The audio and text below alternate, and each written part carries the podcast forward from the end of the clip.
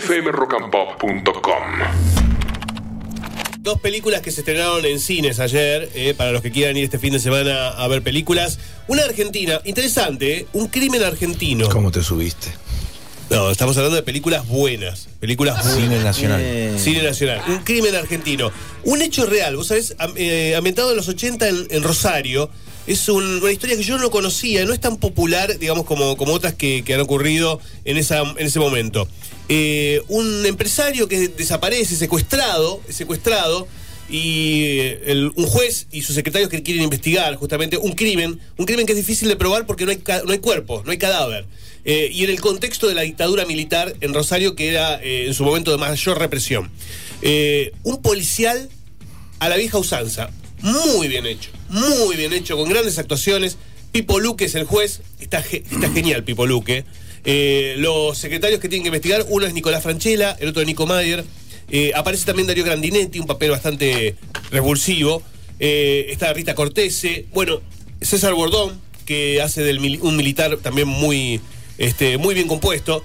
Y la, la reconstrucción de época es alucinante. Los colectivos, los autos, la ropa, el clima, el clima de policial negro.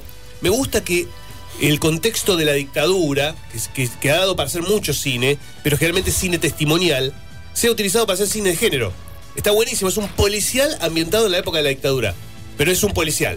Y eso está re bueno, está muy bien. Eh, totalmente rodado en Rosario y con una novela de, digamos, de, de base que es la novela que escribió Reinaldo Siete Case. Eh, así que vale la pena verla. Rosarino, Reinaldo. Sí, ¿no? sí, sí, sí, que conoce obviamente el tema como Claro. nadie.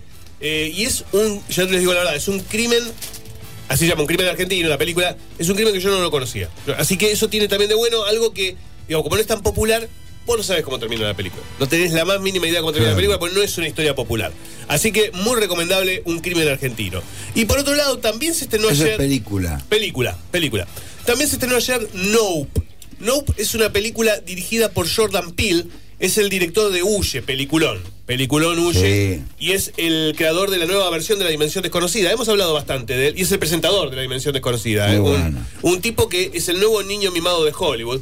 Y hizo esta película que se llama Nope.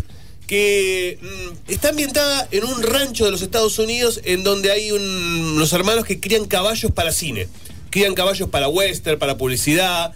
Eh, están manejando un negocio familiar que está más o menos, ¿no? Y en ese ámbito empiezan a notar cosas extrañas que pasan en ese rancho. Desde animales que desaparecen hasta situaciones que no pueden explicar, ¿no? Baja de tensión, luz que se, que se corta, cámaras que se apagan.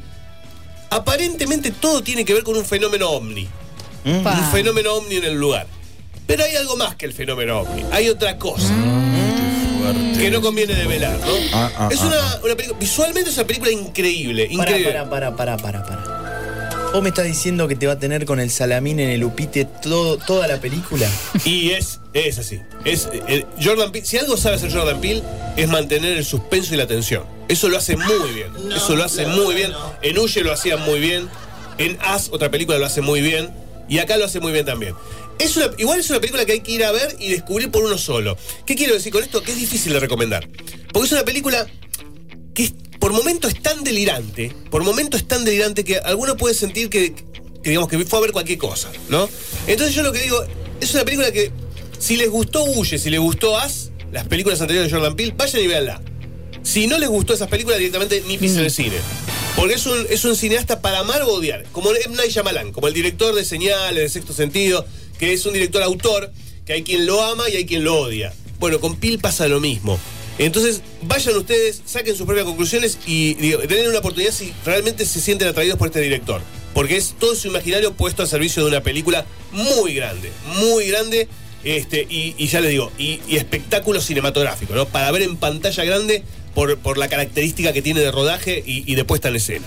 fmrockandpop.com. Conectate.